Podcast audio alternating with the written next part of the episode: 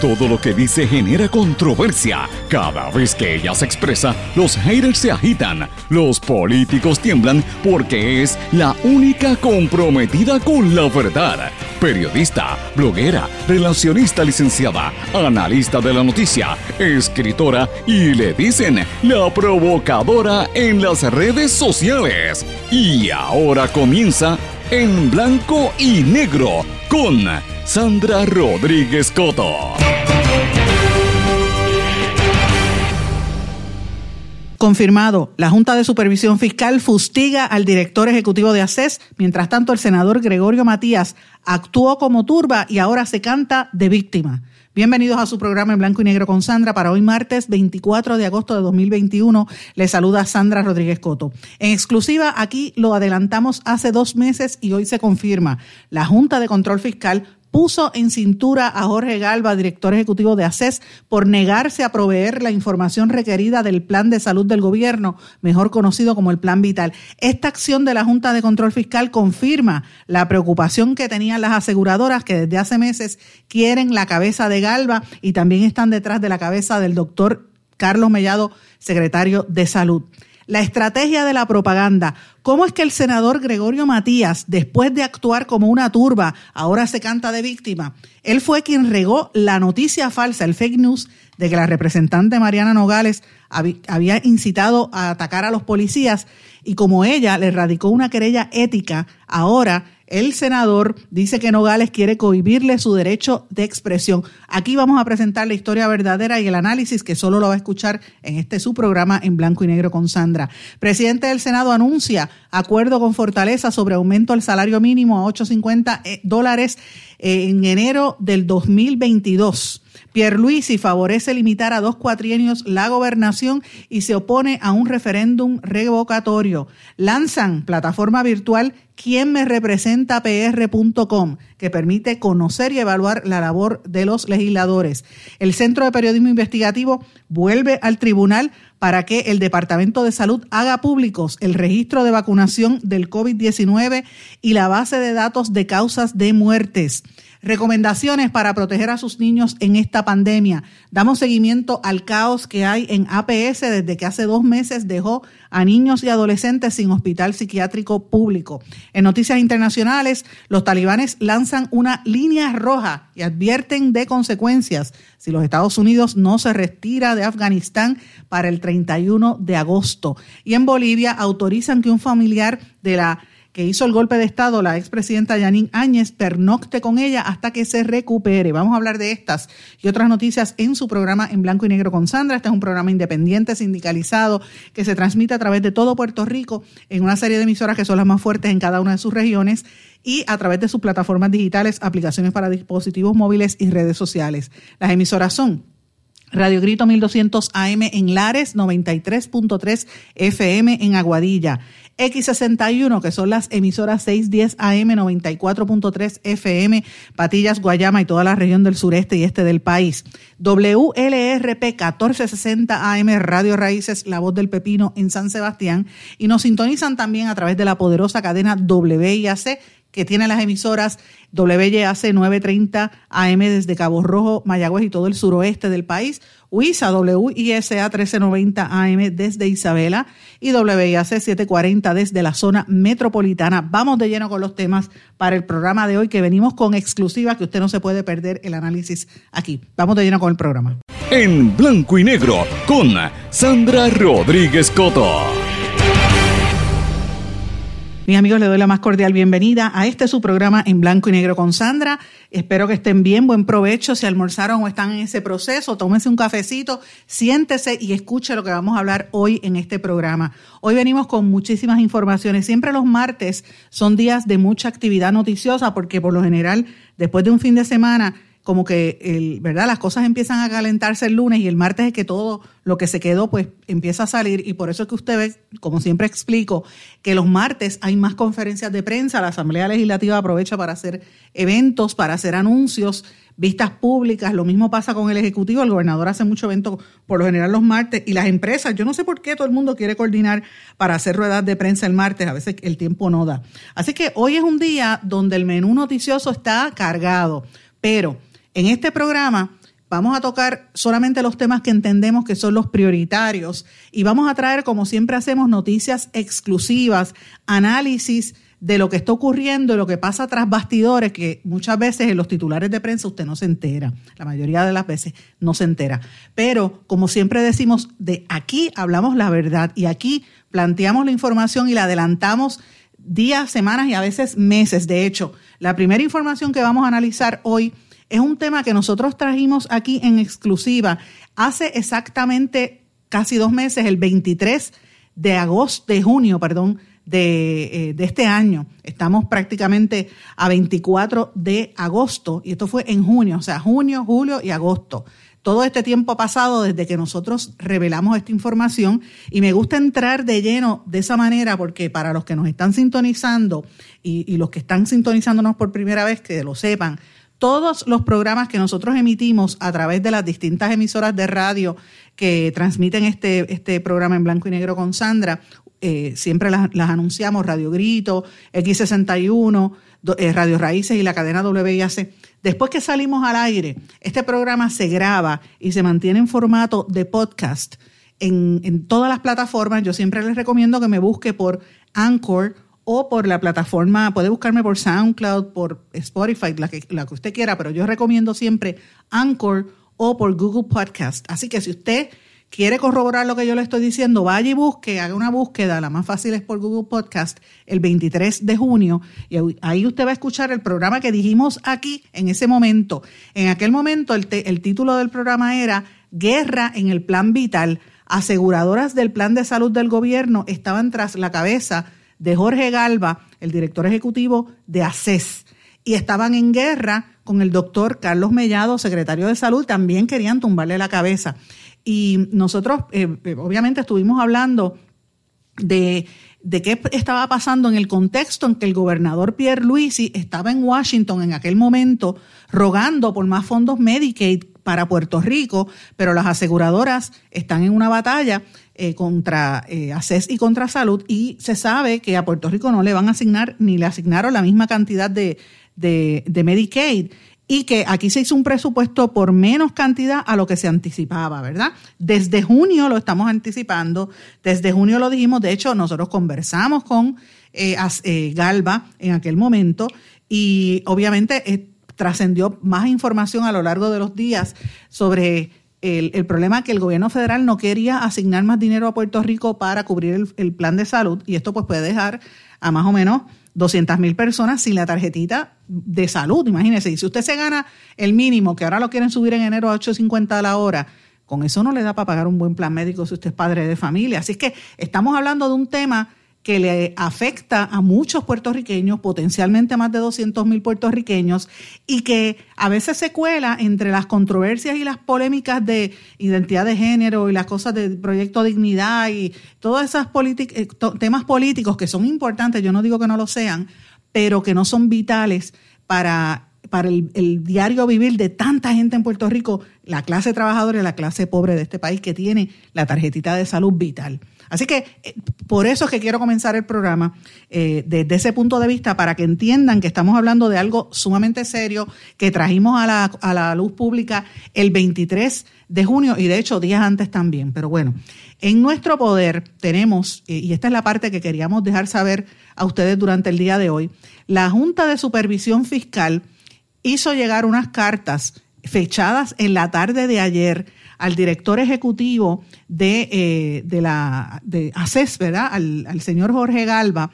eh, y, y, esto respondiéndole a unos planteamientos. Señora, la Junta de Control Fiscal le han dado pan pan, como dicen a Jorge Galva, y le han dado, o como dicen por ahí, de arroz y de masa. Y vamos a entrar en detalle sobre las cartas que le envió David Skill, el, el presidente, y también con copia a eh, eh, Natalie Yaresco, la directora ejecutiva, y también al secretario de Salud, a Omar, Barrero, secretario de Estado, y a otros miembros de la Junta de Directores de, de la Junta de Control Fiscal. Así que estamos hablando de algo sumamente serio, bien caliente, que quiero pues entrar en la discusión en detalle.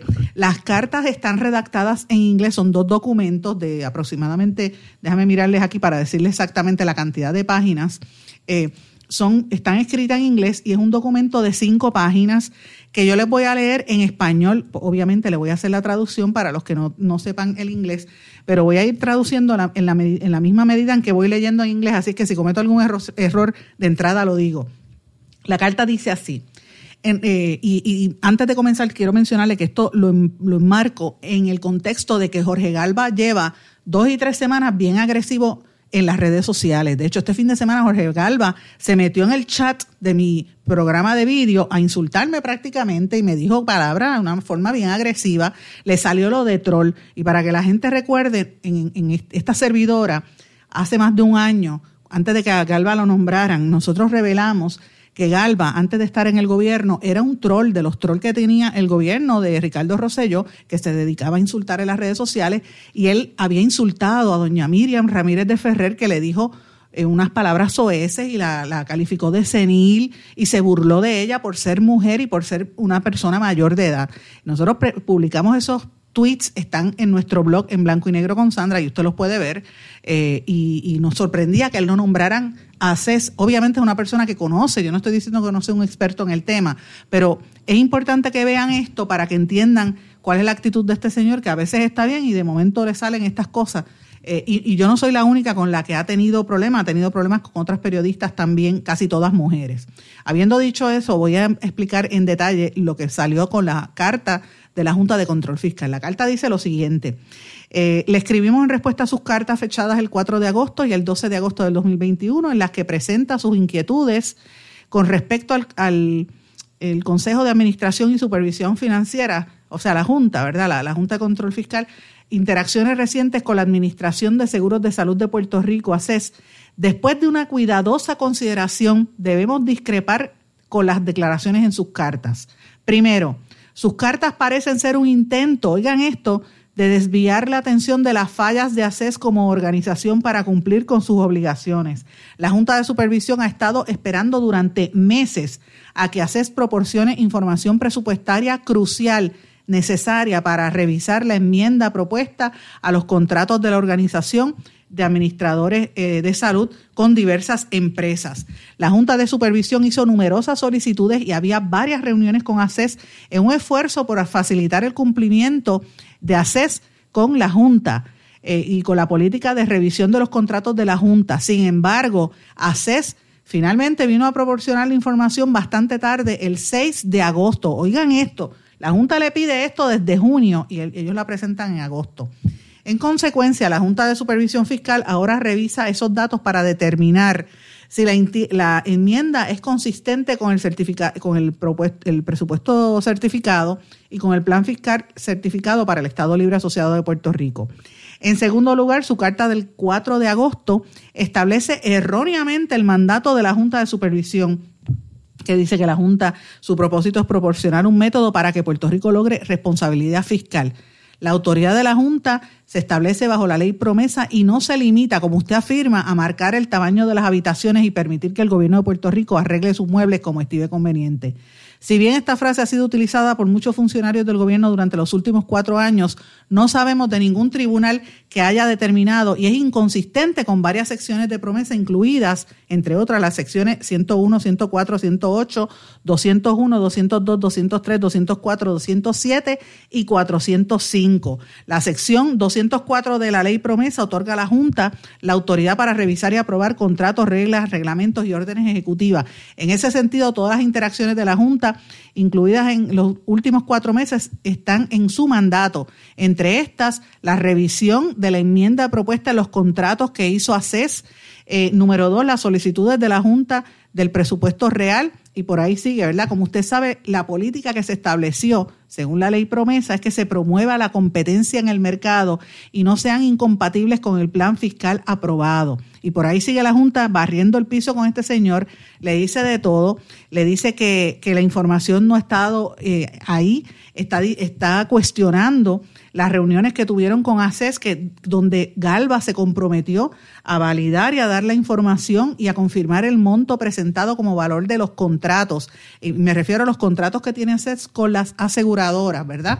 Que querían hacer unas enmiendas y la Junta prácticamente los está regañando porque él logró unos cambios en esos, en esos contratos sin estar de acuerdo con el plan fiscal.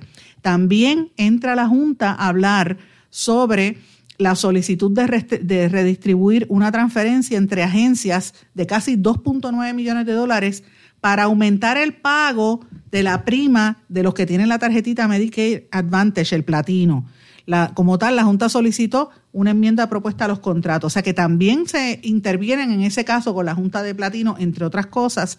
Y, y en otras palabras, señores, y termina la carta diciendo, observamos que ACES tiene la clara obligación de proporcionar la documentación solicitada relacionada con los contratos de, platino de manera oportuna para evitar retrasos en el proceso de revisión.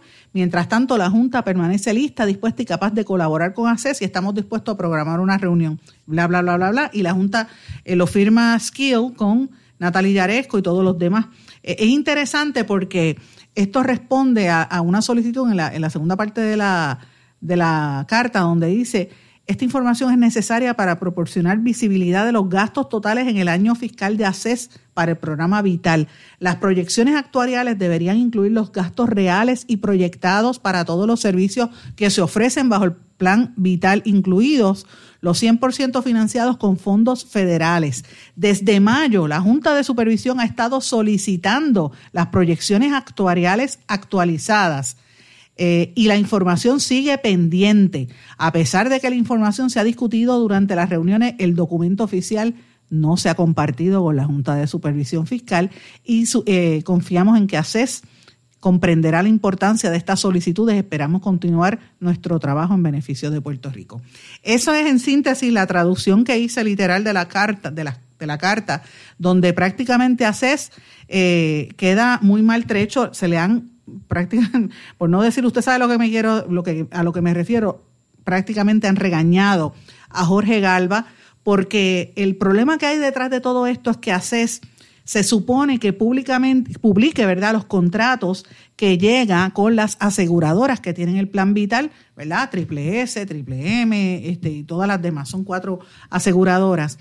Y se supone que ellos dieran esta información, eh, sobre todo cuando están en las negociaciones. Pues miren, señores, ACES extendió por un año el contrato con las aseguradoras adscritas al plan vital sin tomar en cuenta los acuerdos que se supone y sin dar la información de los contratos. Esto es parte de los problemas que nosotros revelamos en el mes de junio. Específicamente los problemas principales son con la aseguradora MMM y también con la aseguradora eh, Triple S.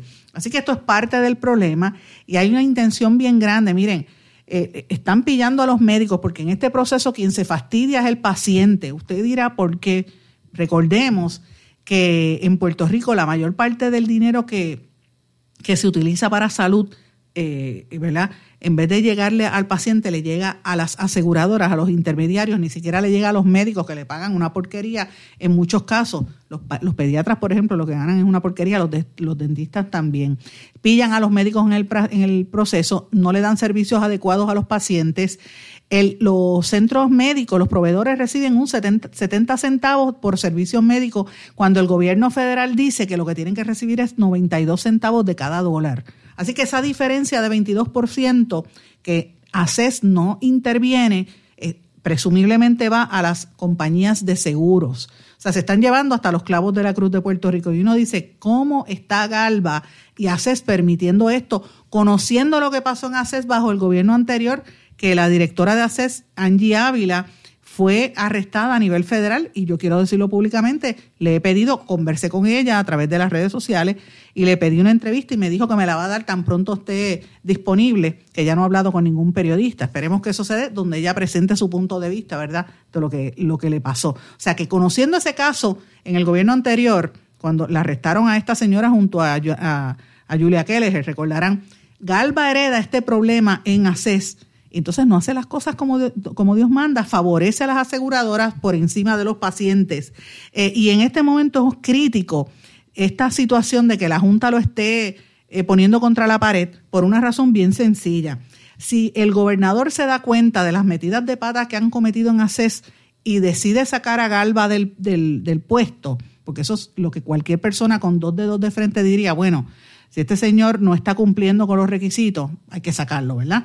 Pero si lo sacan en este momento, eh, sería peor eh, porque los planes médicos entonces le convendría detenerlo todo por otros seis meses más y así por seis meses van a seguir estirando delay de game, como dicen, para ellos poder seguir eh, acumulando hasta una máxima de 200 millones de dólares aproximadamente que tendría entre estos MMM, que es la aseguradora que más dinero se, se llevaría en esta disputa, que es una refriega por todo lo que tiene que ver allí. Todas las aseguradoras tienen en reservas unas cuentas por pagar y entonces ahí están utilizando el dinero de, de, del, de ACES, ¿verdad? Que se supone que, sea para servicio, para atender sus finanzas eh, individuales. Y esa es, la, esa es la realidad y volvemos a lo mismo. Recuerden esta cifra que es lo importante.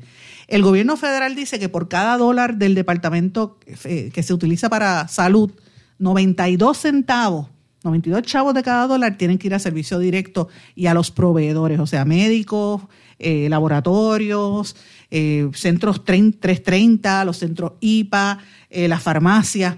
Pero en Puerto Rico no pasa eso. En Puerto Rico en vez del 92% se va un 70%. Entonces nos preguntamos, ¿dónde se ve esa diferencia? Pues mira, presumiblemente a las aseguradoras. Y volvemos a, lo que dijimos en junio, lo reiteramos hoy aquí.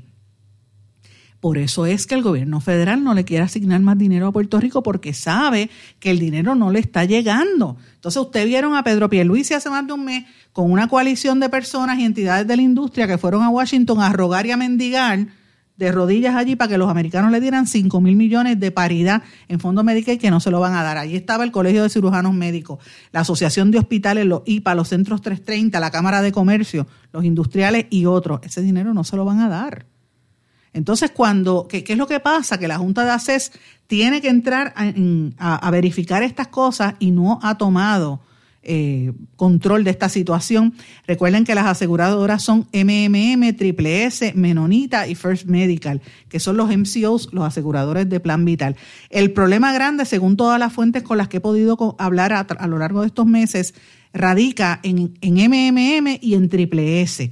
Eh, y además que en la Junta de ACES hay unos individuos que hace rato que quieren sacar a Galva porque quieren mantenerse ahí, lo, dijimos ayer y esto es repetición a lo que mencionamos ayer. Uno de ellos es Marco Vidal, que había sido, Marcos Vidal había sido presidente de la Cruz Azul, y el otro es el licenciado Domingo Nevares, que decía que era, él es pariente de Rosselló, ¿verdad? Me parece, de, de la mamá, y, o de la ex primera dama. Y obviamente, aunque él dice que se inhibe, la realidad es que él está favoreciendo a las aseguradoras en ese proceso. Así que cuando toman las decisiones, muchos de los miembros de la Junta de ACES, que son eh, miembros del gabinete de gobierno, no van a las reuniones. ¿Quiénes son los miembros? Pues el comisionado de seguros Mariano Mier, que no ha sido confirmado, el licenciado eh, Juan Carlos Blanco de OGP, Omar Marrero, que tampoco lo han confirmado, Francisco Pared de Hacienda, el doctor Carlos Mellado de Salud, el doctor Carlos Rodríguez Mateo de AMSCA, que vamos a hablar ahorita de él, Marcos Vidal, que le mencioné, la doctora Sara López, que es una proveedora privada, el licenciado Domingo Nevares, que representa a los médicos y los seguros médicos, el señor Alexis Quiñones y la doctora Lisel Ramírez, que son proveedores. Así que de eso, de eso es que parte de lo que se está hablando, interesante por demás, pero eh, obviamente eh, esto, esto trae cola, señores, y esto va a afectarle a mucha gente, eh, sobre todo a, a, la gente de la clase trabajadora y a la gente de la clase pobre que necesita ese, ese, esa tarjeta de plan, del plan vital y posiblemente se la quiten. ¿Por qué no han dado la información? ¿Por qué extendieron los contratos? sabiendo que la Junta de Supervisión Fiscal estaba exigiendo este dinero y por qué, y estas explicaciones, y por qué lo permiten, conociendo que se van a quedar sin fondos. O sea, ¿dónde va a quedar el gobernador en todo esto? Señores, esto es grande. Y si em, este, cortan los fondos y el dinero no aparece, la Junta dice que no está el dinero disponible, ¿dónde va a pasar? ¿Qué va a pasar con esa gente? Casi 200 mil puertorriqueños que se van a quedar sin su plan de salud. Esa es la pregunta. ¿Y por qué no lo contestan? Pues mire, yo creo que eso es lo que debe estar contestando hoy este señor Jorge Galva, el por qué no lograron hacer las, proyecciones actuariales del plan vital porque desde hace meses, según la Junta de Control Fiscal en esa carta, le están pidiendo la información y él no la ha dado. Así que veremos a ver cuál va a ser la respuesta de esto. He querido detenerme a hacer la explicación porque estoy leyendo los documentos mientras los discuto con ustedes aquí al aire. Cuando regresemos, vamos entonces a hablar de Gregorio Matías y lo que no quiere decir y para que la gente entienda exactamente qué es lo que hay detrás de la estrategia de Gregorio Matías versus Mariana Nogales. Regresamos enseguida. No se retiren, el análisis y la controversia continúa en breve, en blanco y negro, con Sandra Rodríguez Coto.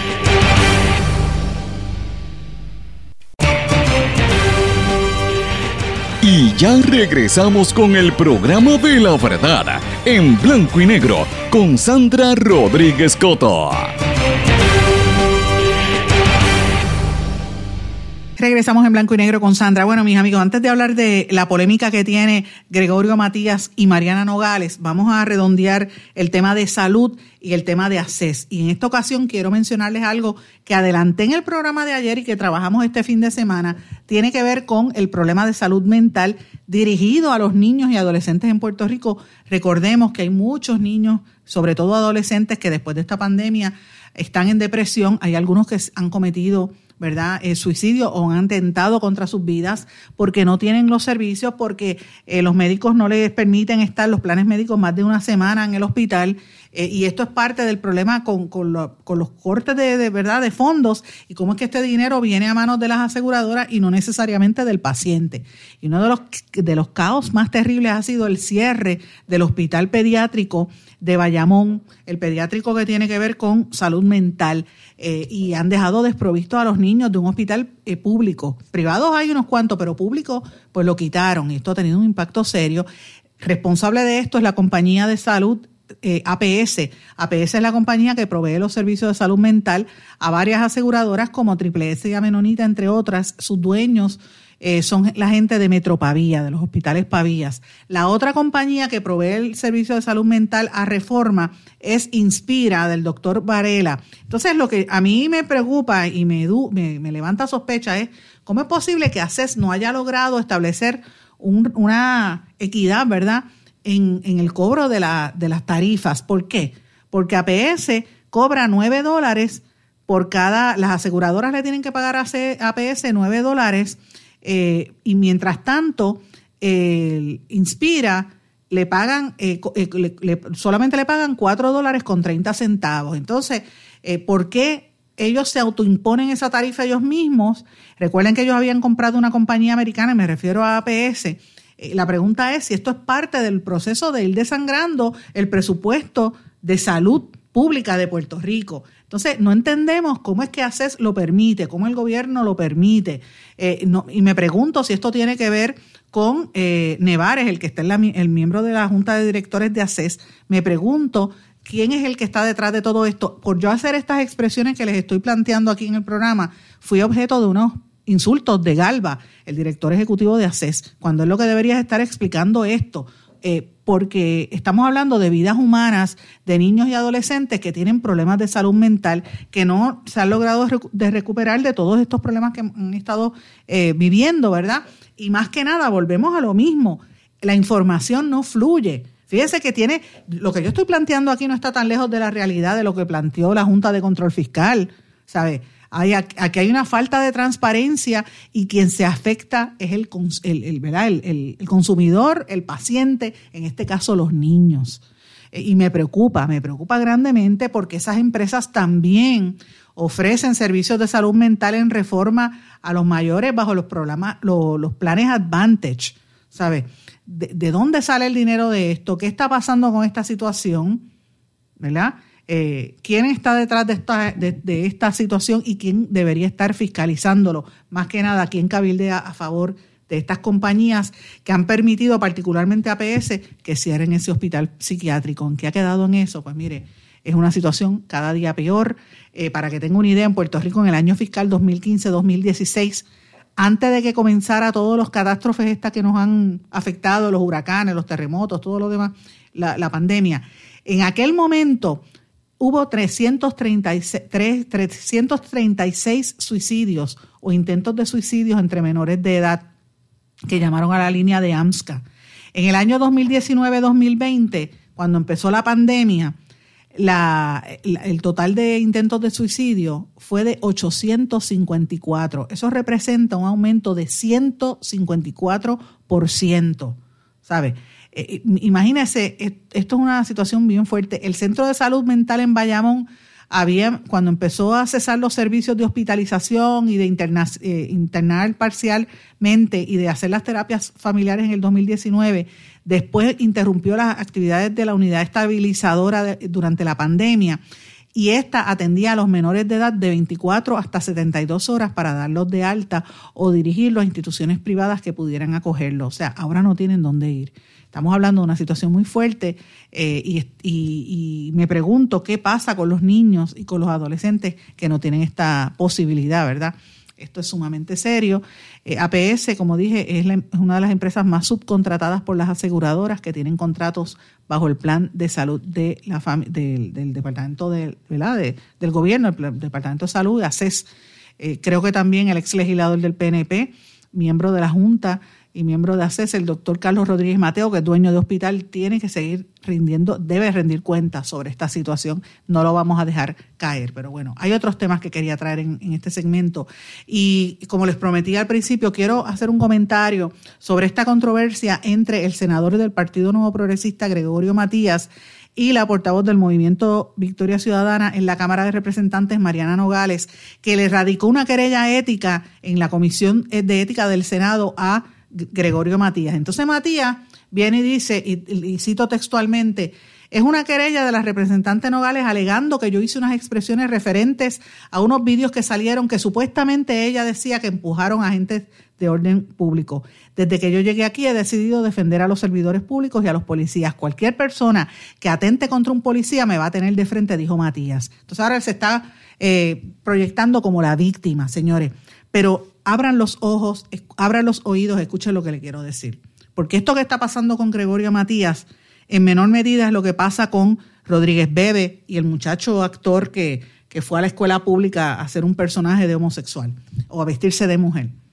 Es la misma situación que ocurre cada vez que alguien plantea algo y le salen todos los, trolls a, a, las redes sociales a insultar. Es la misma situación donde se menosprecia el trabajo que hacen grupos comunitarios, que hacen mujeres, sobre todo las mujeres feministas que llevan años detrás de, la gente para que se protejan las vidas de tantas mujeres. ¿Por qué yo digo que es lo mismo, señores? Es una cultura de cancelación y es una cultura de los de, lo más bajo que usted se pueda eh, de, lo, más bajo que usted se pueda eh, ver o imaginar de cómo actúan las turbas, porque de eso es que se trata. Miren, el senador Gregorio Matías, y yo tengo el tracto porque en esa semana el operativo que montaron fue grande desde el, gobierno eh, y desde sectores de la política, que empezó con eh, Eliezer Molina, el ex candidato independiente a la gobernación, después atacaron a Mariana Nogales y el último día fue esta servidora. Y tengo evidencia y estoy preparando un caso y me he quedado callada porque eh, esto, no, esto trae cola, esto no se va a quedar así. La gente que me ha tratado de perseguir se piensa que esto, yo estoy, eh, que cogí miedo, se equivocan. Yo estoy preparándome, es lo único que quiero decir. Pero en aquella semana donde, donde estaban las protestas frente al edificio Sol y Playa allí en, en, Rincón, Primero fueron contra Eliezer Molina, que le radicaron cargos de, para meterlo preso 14 años por supuestamente haber eh, traspasado una propiedad privada. Esos casos, uno de los casos se cayó y siguen contra él. Luego hubo un momento donde hubo un altercado allí con la policía y se escucha un audio de una grabación donde se oye una voz de mujer decir, ay, que eh, empujen a los policías. Alguien dijo, si los empujan, se caen y los policías que estaban en formación podían caerse y darse con las varillas que estaban allí expuestas en la construcción y se oye una voz de mujer que dice, ay, que se jo, que se chaven, ¿verdad? Con la palabra J que todo el mundo sabe que es. Inmediatamente que ese video y ese audio sale, el compañero Alex Delgado de la cadena Noti1 puso el audio en sus redes sociales y dijo, esta voz es, familiar, suena a, alguien conocida, algo así dijo él, unas expresiones parecidas. eh, como si fuese alguien política. E inmediatamente el senador Gregorio Matías públicamente dijo en esa misma cadena de radio, acusó a Mariana Nogales de haber sido ella quien expresaba esto. ¿Por qué yo sé eso? Porque yo estaba en ese preciso momento entrevistando a Mariana Nogales en este programa y ella me cortó la entrevista para, para poder solucionar esa situación porque la estaban acusando falsamente. Ella dijo, ella ni siquiera estaba en rincón en, el momento de los hechos. O sea, que eso era falso lo que estaba diciendo él. Y lo hicieron de tal forma que tan pronto lo dijo este, el, compañero Alex Delgado, que usted sabe que está en Noti1 y está también en, pelota dura, eh, empezó a repetirlo en sus redes sociales. Eh, Matías inmediatamente dijo que le iba a radicar una querella porque ella estaba atentando contra los policías y evidentemente lo que estaba era creando un ambiente para que los policías que la vean en la calle le, caigan arriba porque supuestamente ella quiso fastidiarlo cuando era mentira, señores, no era ella, ya está, yo la estoy entrevistando en este programa. Cuando eso pasa, señores, eso fue así. Eso fue así, ella no estaba en Rincón el día que eso ocurrió, nosotros no estábamos en Rincón, yo fui en Rincón un sábado, el día de la protesta, y eso ocurrió un martes. Así que eh, eh, es, bueno ponerlo en perspectiva.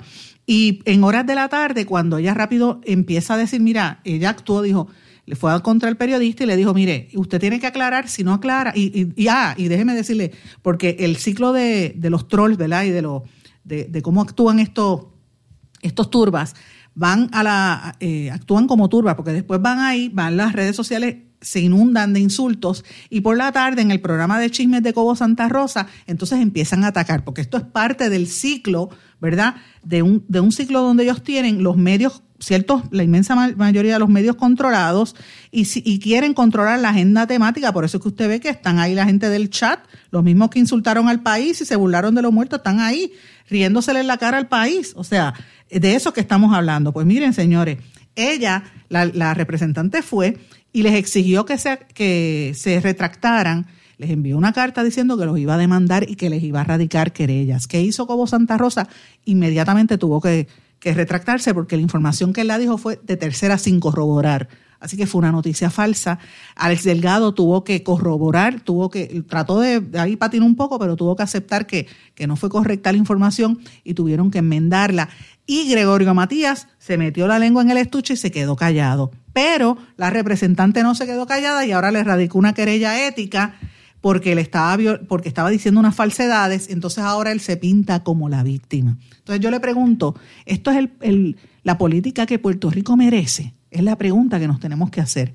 Puerto Rico merece un legislador que lo que dice son noticias falsas y miente. Y más que nada que ataca a las mujeres falsamente diciendo que atacaron a policías cuando eso no fue correcto. Imagínese, imagínese lo que, eso nos, lo que nos espera. Señores, estamos viviendo momentos muy difíciles.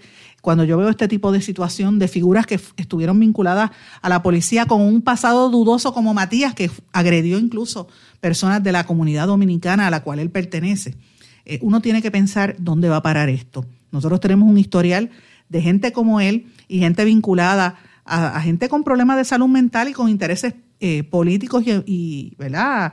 ideológicos que aquí agredieron gente y aquí asesinaron gente, porque Puerto Rico tiene una historia de asesinato. No lo podemos olvidar, como pasó uno de los más grandes en el, los sucesos del Cerro Maravilla contra jóvenes independentistas. No fue el único, hubo otros. Así que yo me pregunto si es que están tratando de revivir esto o qué es lo que hay detrás de toda esta situación. Pero Puerto Rico no merece esta, este tipo de, de polémicas estériles que no llegan a nada. Puerto Rico lo que merece es que se resuelvan los problemas, que la economía eche hacia adelante, que los niños estén seguros en sus escuelas, las madres y los padres puedan irse a trabajar y puedan generar ingresos, no a 7.25 la hora o a 8 pesos que no da para nada. Aquí hay que trabajar por el pueblo. No se puede trabajar por cuestiones politiqueras y tratan de lanzar lodo sobre figuras. Yo no estoy diciendo que, que Mariana Nogales sea santa, pero señores, no digan mentiras, hay que decir la verdad. Voy a una pausa, regresamos enseguida. No se retiren, el análisis y la controversia continúa en breve, en blanco y negro, con Sandra Rodríguez Coto. ¿Tienes una emergencia de salud en tu familia? En las salas de emergencia de Menonita estamos para atenderte en cualquier momento y de manera segura. Hemos establecido estrictas medidas de protección y seguridad para que tu visita a la sala de emergencia no sea una preocupación. Tu emergencia la atendemos en Menonita. Ven tranquilo a tu centro de salud o sala de emergencia menonita más cercana. Contamos con médicos, especialistas, pediatras, laboratorio, rayos X y más. Tú nos conoces. Confía tu salud en Menonita. Con nosotros estás seguro.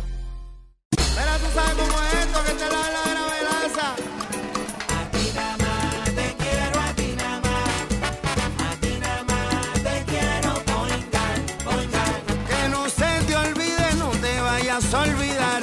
Márcalo, márcalo, yo quiero poingar. Ana, muchacho. Mira, márcalo sin miedo. Te quiero poingar, poingar. A ti nada más. Yo quiero poingar. Quites el dolor de cabeza con sus obligaciones de contabilidad con los servicios que presta Villalba y Villalba Company. Directo, personal y con sensibilidad humana. Lo que se busque un verdadero asesor de contabilidad para todo tipo de servicio de contabilidad, pago de IBU, pago de nómina, informes trimestrales y anuales y otros. Ofrecen servicio directo personalizado. Villalba y Villalba Company. Para orientaciones, su teléfono el 939-336-5774. 939-336-5774. 5774. Y ya regresamos con el programa de la verdad en blanco y negro con Sandra Rodríguez Coto. Y regresamos en blanco y negro con Sandra. En esta parte final quiero hacerles un recorrido por algunas de las noticias más importantes para que usted indague más, ¿verdad? Yo quisiera tener más tiempo, pero en una hora no me da para poder discutir todos los temas que uno quisiera por lo menos traer a la opinión pública, pero por lo menos menciono los titulares y algo, algún detalle sobre las noticias que creo que son importantes. Así que voy rápido. Una de estas trascendió en horas de la tarde de ayer, creo que no ha cogido el vuelo que merece, y es en la situación, el seguimiento al caso del asesinato de Alexa.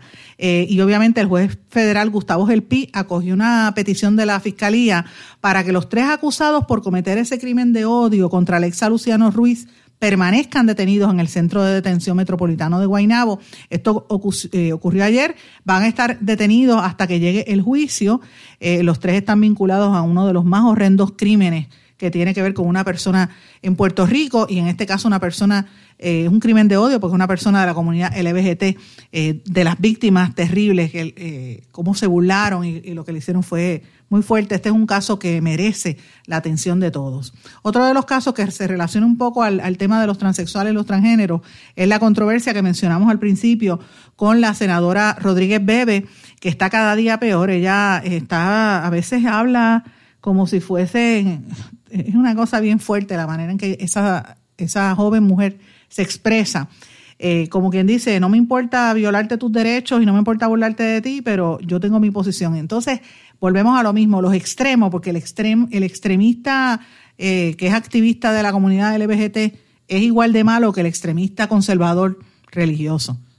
Yo, no puedo entender que Puerto Rico no pueda llegar a un punto medio y que la gente no pueda llegar a un punto medio donde la dignidad de cada ser humano se respete.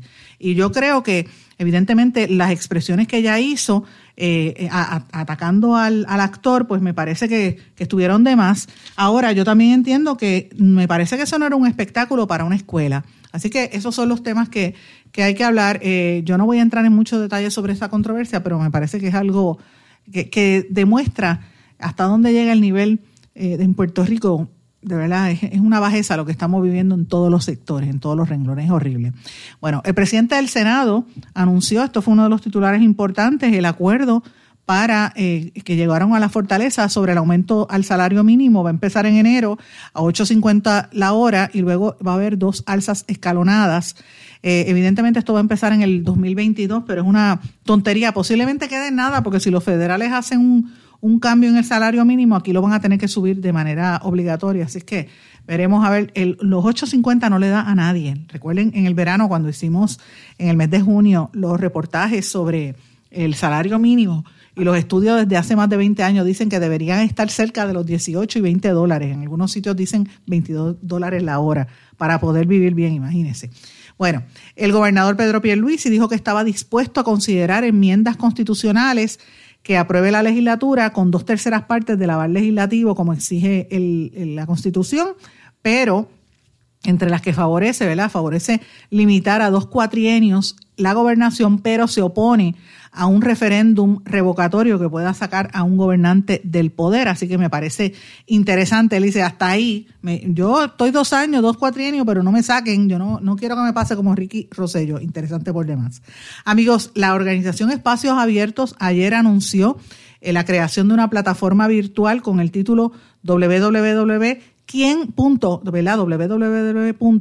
quién punto, ¿verdad? www.quienmerepresentapr.com. Esta plataforma le permite a usted conocer y evaluar la labor de los distintos legisladores de distrito y demás miembros de la Asamblea Legislativa a través de esa plataforma virtual que facilita que usted identifique quiénes son esos representantes electos, dónde viven, eh, qué información tienen ellos eh, ¿verdad? sobre sus votantes, cuáles son las medidas radicadas, eh, eh, en, en los temas importantes que a la gente le interesa, salud, educación, ambiente, seguridad, desarrollo económico, todos los temas que son neurálgicos, ahí usted va a ver la información y usted va a ver cómo votan, qué piensan ellos, eh, a qué favorecieron, a quién no. Y esta información es importante porque permite sin filtros que cada ciudadano pueda llegar a sus propias conclusiones, que muchas veces esto se pierde en la cobertura de la noticia diaria. Este trámite legislativo se compara, se, se compone ¿verdad? con datos que trabaja Mi- Microjuris eh, y también permite ver las votaciones a favor y en contra y las abstenciones en, en procesos legislativos. Me parece súper interesante eh, y obviamente pues esto es importante que lo, que lo sepamos. Estos lo habían actualizado de las, de las primarias eh, porque ellos lo habían, este, esta, este portal lo habían hecho anteriormente, ¿verdad? Pero ahora lo han actualizado y me parece súper interesante. Ellos habían recibido hasta un premio de la Academia de Ciencias y Artes Digitales como uno de los mejores portales de Internet en el mundo. Así que eh, es hecho en Puerto Rico, me pareció súper interesante, eh, lo recomiendo para que la gente lo respalde. También menciono brevemente que el Centro de Periodismo Investigativo volvió al tribunal eh, para solicitar mediante un mandamus eh, que el Departamento de Salud eh, dé a conocer el registro de vacunación actualizado y la base de datos de causas de muerte. Eh, ambos son documentos por los que el Centro de Periodismo Investigativo ha estado demandando en el pasado y que los tribunales han reiterado que son documentos públicos. La base de datos de las causas de muerte ha ido cinco veces el Centro de Periodismo Investigativo al tribunal en la pasada década para lograr acceso a ese documento. La gente no quiere, el, el secretario de Salud no lo quiere dejar eh, saber. La directora del registro demográfico, Wanda, Wanda Llobet, tampoco quieren producir esta información, que es fundamental para que la gente tenga algo básico, el saber cuánta gente se está muriendo y por qué se está muriendo, si de verdad se mueren por COVID o por otras cosas. Esto es una solicitud que hacen las compañeras y mi amiga Omaya Sosa y Jennifer Wiskovich, que lo hicieron a través de la directora de comunicaciones del Departamento de Salud, Listian Acevedo, y no se ha producido la, entrega de estos informes. Veremos a ver qué va a suceder. De hecho, Listian Acevedo tampoco está contestando las llamadas que uno hace, no sé qué está pasando. Eh, y recuerden que la semana pasada el, el saliente director, ¿verdad? El jefe de epidemiología la, la calificó de terrorista, imagínense, una cosa terrible, como se están matando internamente allí en el Departamento de Salud.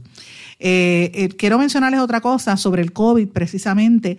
El gobernador dijo que cuando le preguntaron, usted- sabe que ha habido eh, brotes en las escuelas y para el gobernador 35 estudiantes que estén contagiados con el COVID no es nada y no necesariamente requiere el cierre de un plantel. Escuchen parte de lo que dijo el gobernador. Esto fue parte. La fiscalización es continua y el protocolo, eh, hay que cumplir con el protocolo. Eh, y como he dicho, el, el protocolo del Departamento de Salud eh, establece el mínimo requerido en cualquier plantel escolar. El director o directora escolar puede ir más allá y tener un, protocolo todavía más riguroso.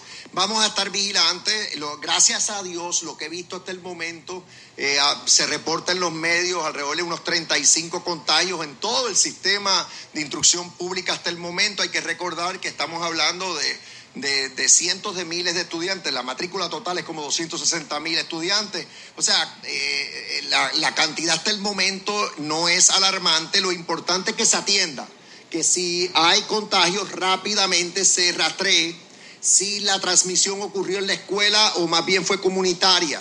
Eh, y lo importante es el cernimiento, estar velando todo el estudiantado que llega, que no, si tiene síntomas, que no, no ingrese a la escuela. Si se, percibe que tiene síntomas, ir a los padres, recabar a los padres, que si ven que los hijos, los niños tienen síntomas, pues rápido ir a su médico eh, eh, o cualquier dispensario médico y atenderlo. O sea, vamos a estar vigilantes, es lo que se debe hacer. He visto en el sistema privado lo mismo prácticamente. Muchísimas escuelas abrieron, han habido algunos contagios, pero nada que sea alarmante. Lo importante es atenderlo. Cuando surgen, eh, no necesariamente porque haya un contagio significa que se cierra la escuela. Eso es solamente si uno determina que hay una transmisión en esa, en esa escuela. Pues si llega a ese extremo la situación, ahí sí eh, se puede considerar el cierre. Pero otra, la, la contestación larga, corta es eh, que vamos a estar vigilantes, vamos a fiscalizar. El Departamento de Salud está bien pendiente, el propio secretario de Salud está bien pendiente, el secretario de Educación está bien pendiente y así será. ¿Ustedes se sienten satisfechos con esa explicación del gobernador? No sé. La realidad es que 35 niños para, como él, como él dice, un universo tan grande, pues son es, un- es mínimo. No es una cifra realmente alarmante, pero obviamente lo que llevamos son menos de una semana, eh, ¿verdad? En, en- como, como estudiantes, veremos a ver, ojalá que esto no se dé. Hay una noticia buena y es que como sigue aumentando la cantidad de gente que está vacunada, pues yo espero que eso se nivele. Pero eh, estamos viendo la actitud en algunos centros escolares, ¿verdad? La Universidad de Puerto Rico, por ejemplo, en Calley, canceló cursos a estudiantes que no estuvieran vacunados contra el COVID. Eh, me estuvo interesante esto también, el tema de, de hasta dónde tú puedes entrar y dónde te permiten y cuáles no. Lo dijimos este fin de semana, lo importante es si usted tiene niños o adolescentes, eh, adultos jóvenes en la universidad o niños en las escuelas, tiene que empezar a trabajar para que eh, eh, para evitar que, que los niños se afecten, sobre todo los niños que no, no est- están por debajo de la edad de vacunación. Lo más importante, miren, estas recomendaciones son básicas, fomente que la higiene personal, es importante. Hemos olvidado el lavado de manos, mire, ande con el sanitizer, pero lávese las manos y también bañese. Mande a los nenes a bañar. Yo no sé qué está pasando. Hay una moda de que la gente no se quiere bañar. y Hace como dos o tres semanas hubo una controversia con el actor, los actores, es un matrimonio de actores, eh, Mila Kunis y Ashton Kutcher. Eh, ellos estuvieron en un podcast y él dijo que ellos, eh, o ella dijo que a los nenes, pues, si no los bañaban todo el tiempo, nada más que cuando estuvieran bastante asquerosos, eso genera una controversia. Han salido otros artistas a decir que no se bañan, que si los, tú sabes, que si eso afecta, que si solamente se bañan las partes, se limpian las partes esenciales. Y entonces toda esta, esta controversia de, de que, que si son puercos, tú sabes, ¿cómo no se van a bañar?